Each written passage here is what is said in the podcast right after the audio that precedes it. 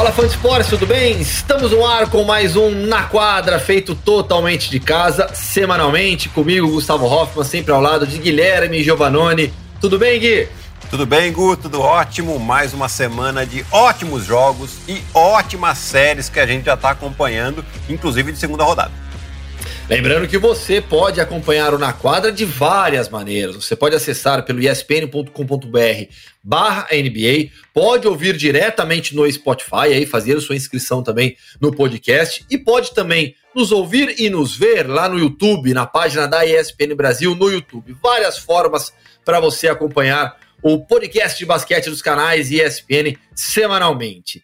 Gui, antes de falarmos sobre a quadra, sobre o jogo, porque as séries realmente estão espetaculares. Vamos falar sobre o que aconteceu na semana passada. É, os episódios que levaram à paralisação da liga, uma ameaça séria de interrupção total até dos playoffs. Como que você acompanhou toda essa situação na luta contra o racismo, na luta por justiça social nos Estados Unidos? Bom, é, é claro que a gente fica triste, eu fiquei triste pelo que aconteceu com o Jacob Blake, mas eu fico feliz pela união dos atletas e pelas atitudes tomadas. Né? A gente conversava, inclusive, até antes da volta da NBA, eh, onde um Kyrie Irving disse que preferia não jogar para lutar por, por, razões sociais, Sim. e nós até discutimos aqui que, na verdade, o caminho é outro. Você continua brigando pelas, pelas lutas sociais, mas Sim. dentro da quadra. E isso só é, comprovou a força do atleta quando ele está em quadra. Né? Porque em um determinado momento, eles não estavam de acordo com o que está acontecendo. O que, que, eles fizeram? Eles pararam o maior campeonato do mundo de basquete. É. A força dos jogadores. Né? Então, se, se, eles não estivessem jogando, será que teria tido o mesmo, o mesmo impacto, a mesma, a mesma mídia, a mesma atenção, se todas as Sim. suas, simplesmente as suas redes sociais fizessem os protestos? Eu duvido muito. Né? A gente pega bem o exemplo aí é, do futebol americano, que ainda não está jogando. Né? Alguns times decidiram não treinar uh, por um dia ou dois dias, beleza, é legal, é legal, mas não tem o mesmo impacto quando você boicota um jogo, boicota toda uma rodada de playoffs, né? E isso foi sensacional que os jogadores fizeram. Já os, os donos de equipe já se comprometeram a, a, como disse bem o LeBron, né? A, a não ser uh, reativos e sim ser ativos, ou seja, não só reacionar aquilo que está acontecendo, mas sim tomar uma, uma ação muito antes, né? Já, já ser muito mais uh, presente em decisões, Sim. inclusive impressionar congressistas, enfim, e ajudar a causa deles. Então, eu vi de maneira sensacional, voltaram aos jogos, e agora, se acontece alguma coisa, o que, que eles têm? Eles têm força de novo para parar de novo é. e, e exigir o que eles querem, as demandas deles. É, hoje não há no mundo uma liga com atletas mais ativos na luta por justiça social, né, na busca por igualdade do KNB e o LeBron James é o grande líder da liga, é, é a referência hoje nessa luta por justiça social. Vamos para a quadra agora, Gui? Vamos, claro, é. Afinal de contas, Porque se chama é... na quadra. Porque temos aqui, fã de esportes, alguém que cravou. Vai dar Miami Heat. O Miami Heat vai derrubar o Milwaukee Bucks. E aí surge a pergunta: Miami Heat favorito contra o Milwaukee Bucks? Que história é essa, Gui? Olha, favorito a gente tem que deixar sempre para quem fez a melhor campanha, para quem tem o possível MVP, para quem tem o, o, jogador defensivo do ano, Yannis Antetokounmpo. Né? Mas quando eu fui realmente estudar esse confronto entre Miami e Milwaukee, eu vi que, primeiro, o resultado dos jogos durante a temporada regular. Ah, mas temporada regular é diferente. Ok, beleza. Mas eu fui ver por que, que eles ganharam. Né? O, o Miami Heat ganhou dois jogos e perdeu um único jogo, que foi esse da bolha, que estava inclusive sem o Goran Dragic e sem o Jimmy Butler. E ainda assim abriram 23 pontos de diferença. Depois o Miami, o Milwaukee recuperou e ganhou o jogo. Mas é, eles têm um matchup. O que, que é o matchup? Né? O, o, o jogador, quem marca quem ali, né? Muito bom para defender principalmente o Yannis, né? Que é, se chama Ben Adebayo. É um cara que tem, é um pouco mais baixo só que o Yannis, porém tem a mesma envergadura do Yannis, uh, um atleticismo muito parecido. E por que, que isso é importante?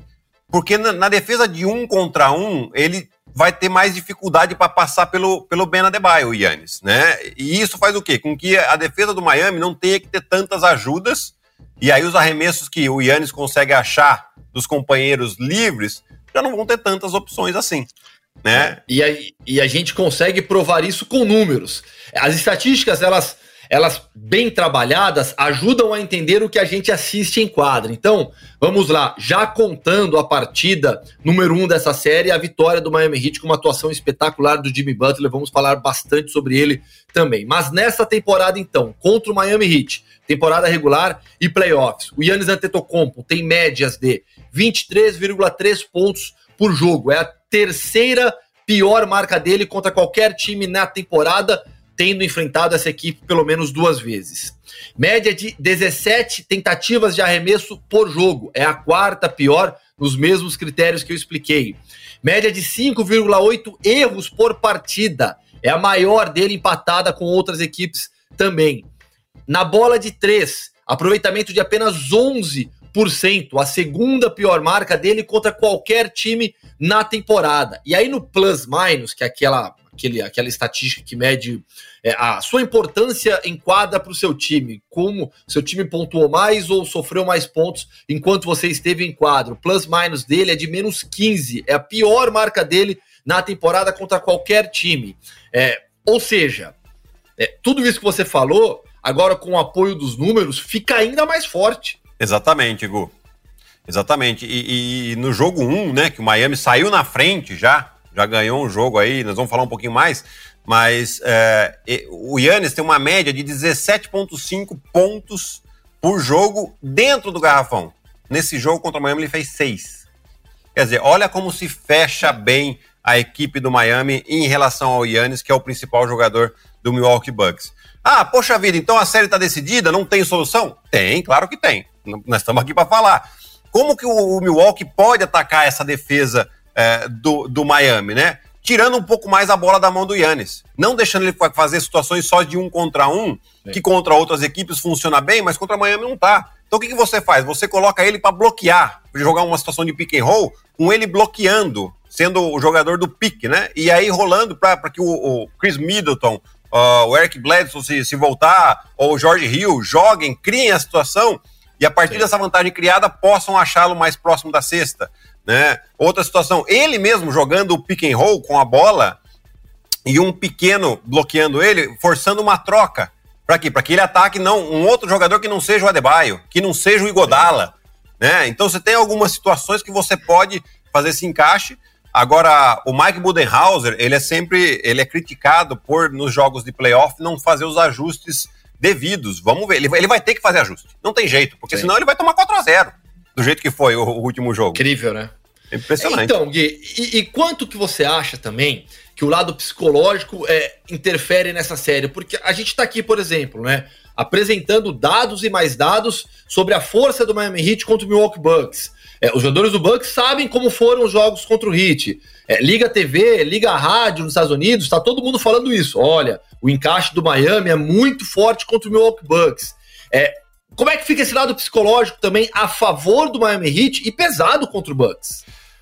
É, o jogador, na verdade, do Bucks agora, ele tem que, por mais impossível ou próximo de impossível, que quase impossível esteja, é se desligar do que nós comentaristas falamos, do que os comentaristas de lá falam e, e pensar que em, em soluções. Qual a maneira que a gente pode quebrar essa defesa?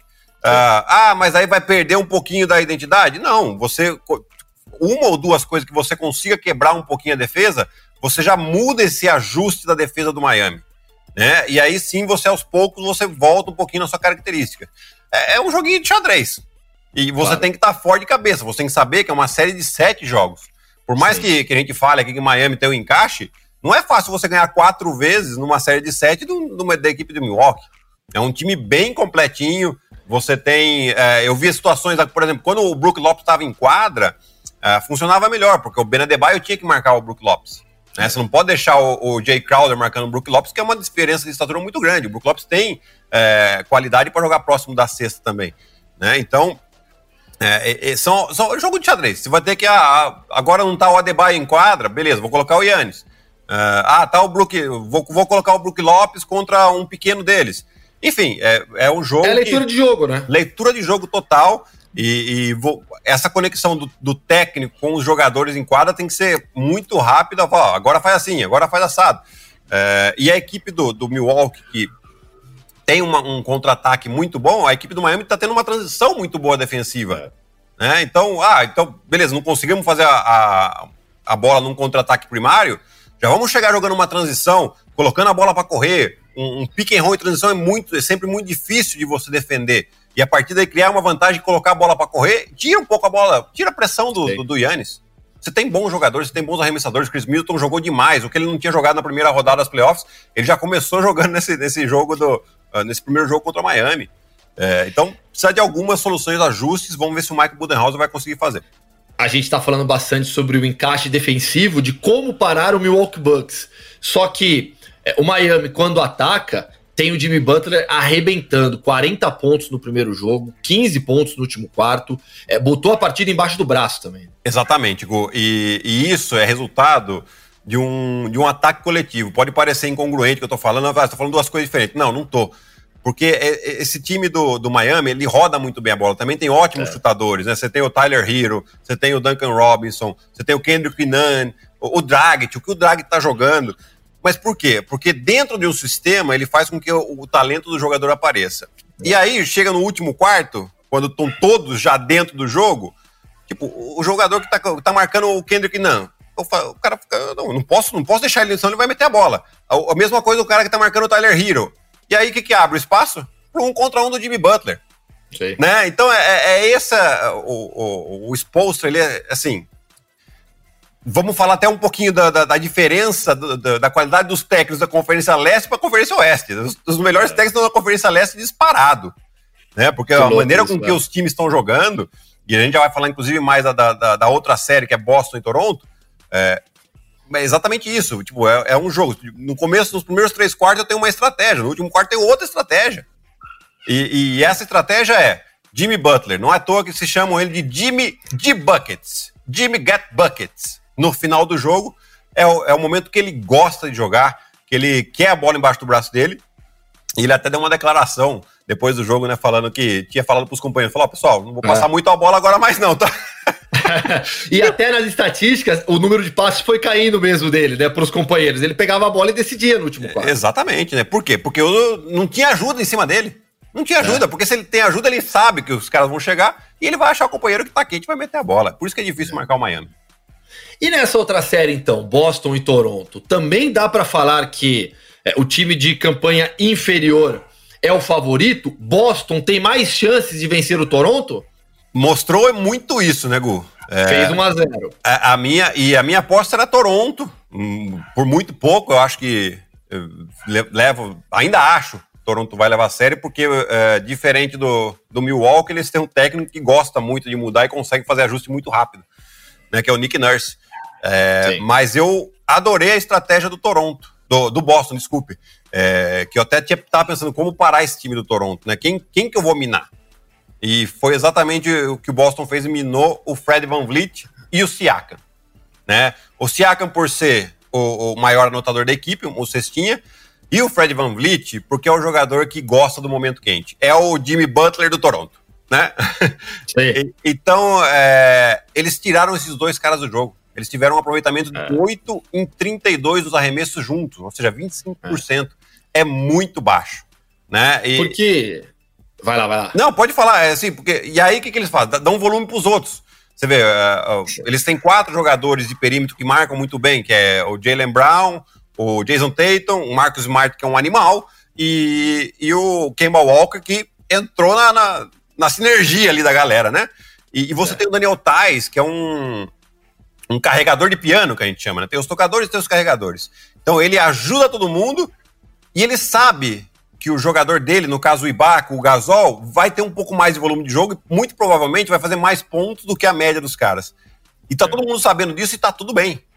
Eles, tipo, é aquela ideia, com isso a gente consegue viver, que eles ganhem o jogo da gente com essa bola do Ibaka, com essa bola do Margasol, mas não que o Van Vliet faça 25, que o Siakam meta 30, que aí é exatamente o que eles querem.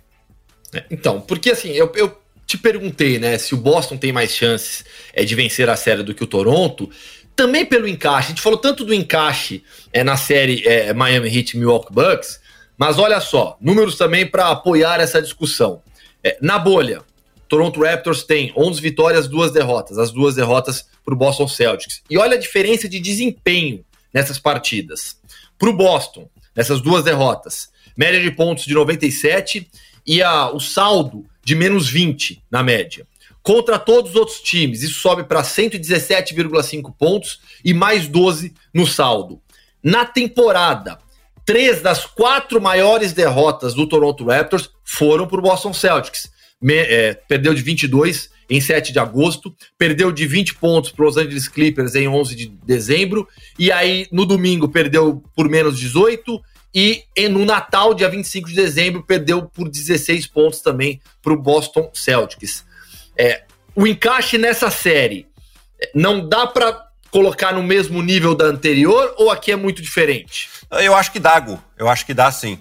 É, porque você está me falando ótimos números, você vê que, é, principalmente com essa defesa, com, com esse quinteto praticamente titular que tem o, Boston, né, e mais os jogadores que vêm do banco, é, eles conseguem fazer uma defesa onde eles conseguem ter muitas trocas e, que é onde ele vai minar exatamente o ataque do Toronto. O Toronto ele trabalha muito no jogo coletivo de criar vantagens e manter vantagens.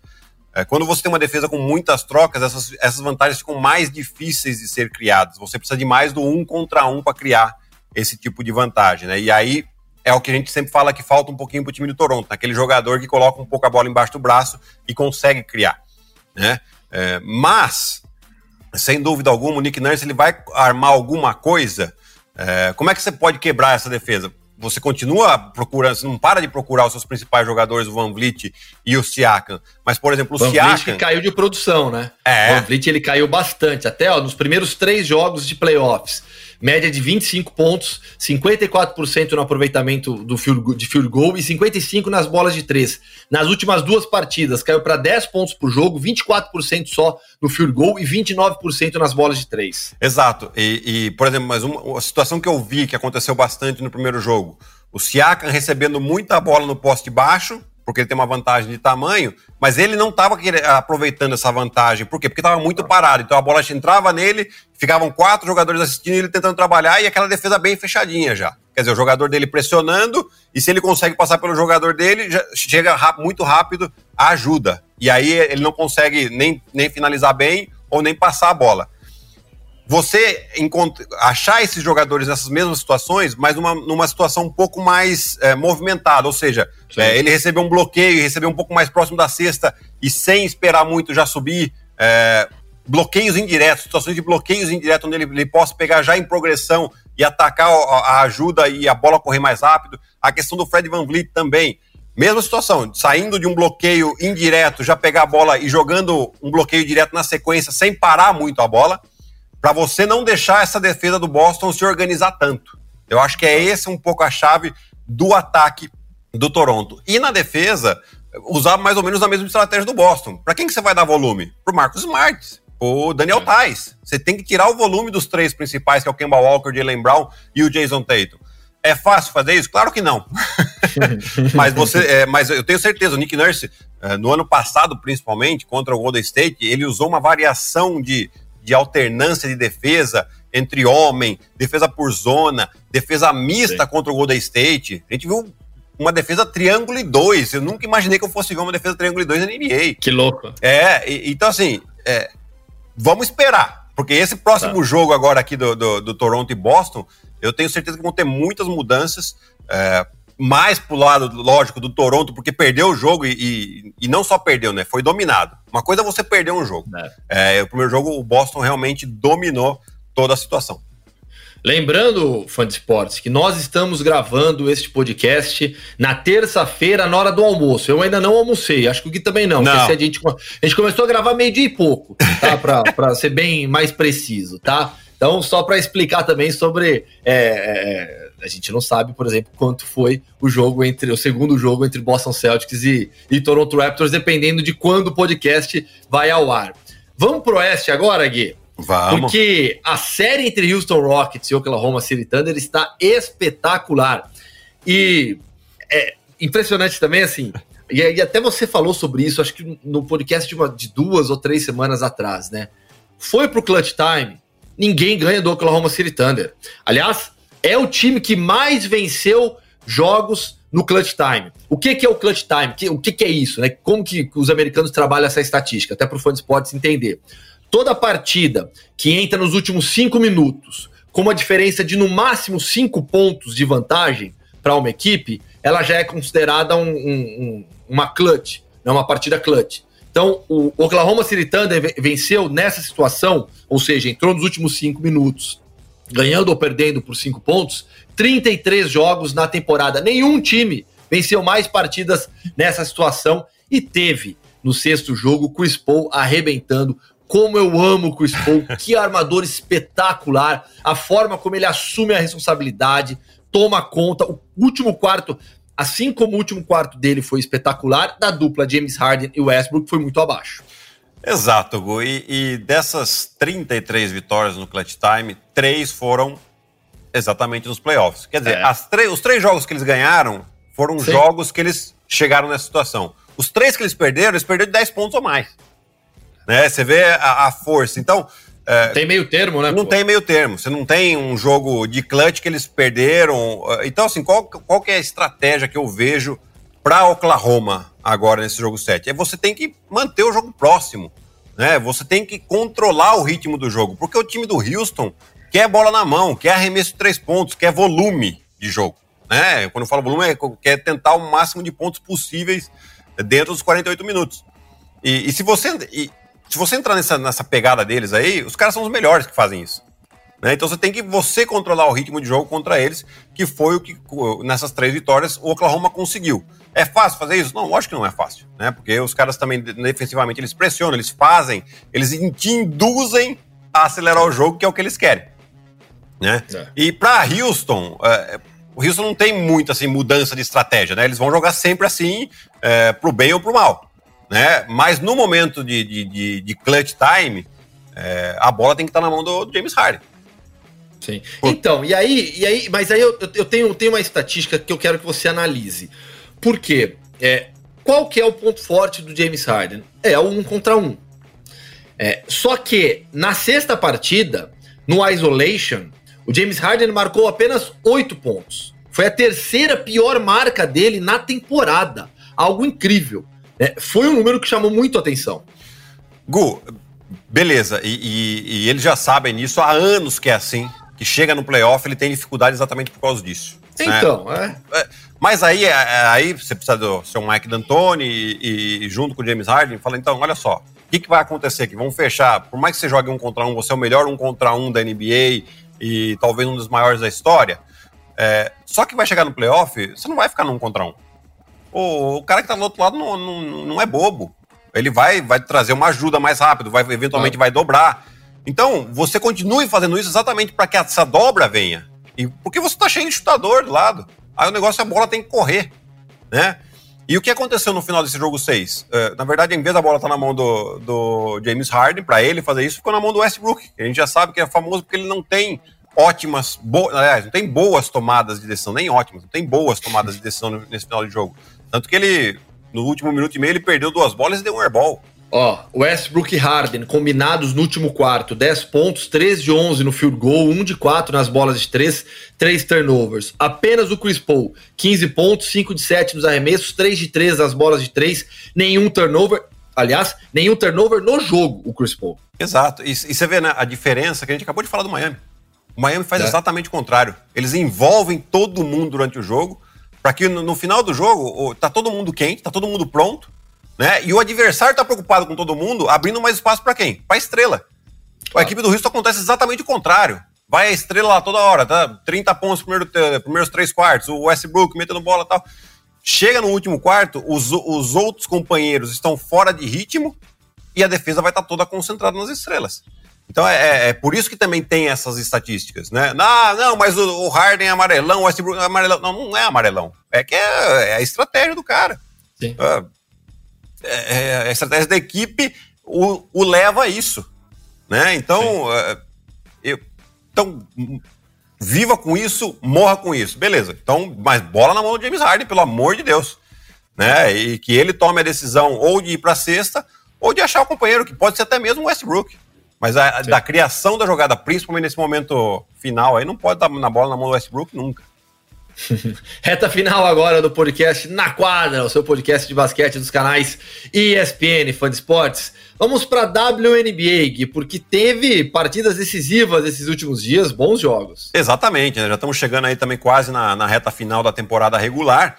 É, já temos alguns times classificados para os playoffs, né? Que é o caso do Seattle Storm, que está em primeiro na classificação, o Las Vegas Aces e o Los Angeles Sparks. E em quarto lugar está o Minnesota Lynx, da nossa Damiris Dantas, que ontem jogou contra o Los Angeles Sparks, né, que é o terceiro aí, e tiveram uma vitória importantíssima, né, por 96 a 78. A Damiris jogando muito bem, 17 é, pontos, 9 rebotes e 4 assistências para ela.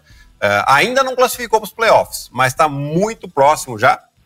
Lembrando que a WNBA classificam Uh, as oito primeiras colocadas da, da classificação, né, são 12 equipes. Geral. Uh, temporada um pouquinho mais curta esse ano, com 22 jogos. Uh, porém, as duas primeiras equipes já estão classificadas para a semifinal. A terceira e a quarta é para uma eventual segunda fase dos playoffs, o que seria as quartas de final. Né? E o quinto e oitavo jogam uma primeira rodada de playoff de um jogo só. Os dois que passarem jogam contra o terceiro e o quarto também um jogo só. E aí sim, semifinal e final é, melhor de cinco jogos para até chegar no campeão. Formato diferente da NBA, formato diferente do qual estamos acostumados normalmente. E no NBB, tivemos duas novidades. Dá para chamar de duas novidades? Porque são velhos conhecidos do NBB, né, Gui? É, é bem legal. São duas ótimas notícias, né? A, a Liga ainda não soltou nota oficial, mas a gente já sabe que tá, tá, tá tudo bem certo. encaminhado, tudo certo aí. Que é a volta de Campo Mourão e Caxias do Sul no NBB. Eles que já Sim. tinham a franquia, eh, tem uma regra de que eles podem ficar até dois anos sem jogar, mantendo essa franquia, né? E, e eles conseguiram o apoio uh, patrocinador, o apoio da, da, da cidade aí para voltar ao NBB, né? São duas praças é, pequenas, né? Que a gente considera assim como cidades não tão grandes e ou, ou nem não são capitais também de seus estados, porém são praças apaixonadas pelo esporte. Né? Eu já tive é, prazer de jogar no, no, no das duas cidades, né? Campo Mourão joguei é, temporada regular, e, mas contra Caxias eu joguei, inclusive playoffs. E, e assim, é, não é fácil, não, né? nem um pouco fácil. É. é. uma cidade muito apaixonada. Fico muito feliz. E aí vai um puxão de orelha para as capitais, né? Porto Alegre e Curitiba, que não tem basquete, gente. Pelo amor de é. Deus, duas cidades é, grandes, ricas e, e que poderiam, e não digo nem assim, ter um, um time do NBB, não é nem isso, mas ter um, um time com categoria adulta, categorias de base, categoria adulta, que, que possa pleitear, pelo menos, ou ter como um projeto longo aí de chegar até o NBB. E essas duas notícias, Gui, elas são realmente muito importantes, porque é, a gente falou tanto aqui no período da pandemia, né, alguns meses, nesse, em todo esse período de pandemia, o qual a gente ainda vive, é, sobre as dificuldades do basquete brasileiro, sobre as dificuldades do NBB, é, atletas perdendo emprego, e havia um temor muito grande sobre o passo seguinte, o que vai acontecer. Então, termos de volta dois times é algo espetacular. Sem dúvida, Gu. E além desses dois times, né, a gente tinha a, a possibilidade, por exemplo, do Corinthians, é. que iria sair, né? Até tinham anunciado uh, o fim do basquete e conseguiram manter a equipe. Uh, a equipe do Bauru, que estava numa dificuldade grande também, é, por causa da perda de vários patrocinadores, conseguiu um patrocinador master e, e inclusive, é, trouxe de volta o Alex Garcia, é, contratou o Tyrone, montando uma equipe, uma equipe é. extremamente competitiva. Então, assim, boas notícias é, nos trazem aí para o NBB da próxima temporada. É, então, a gente fica muito contente aí, principalmente para manter muito acesa essa chama do nosso campeonato nacional. Aliás, Gui, NFL vai voltar logo, logo. Tá vendo? Setembro sempre chega. Chegou. Sempre. E a NBA vai a NFL vai voltar. Eu vi já lá no WhatsApp o pessoal, o Larry Taylor, o Tyrone, e o, e o Fantasy, vai ter ou não vai ter? Temos que reativar a liga, hein? Pois é, gente, pois é, temos que ver se, se, a gente vai conseguir fazer esse fantasy ou não. Mas você vê, a gente tem muita gente apaixonada, a galera que joga basquete, principalmente os americanos, né?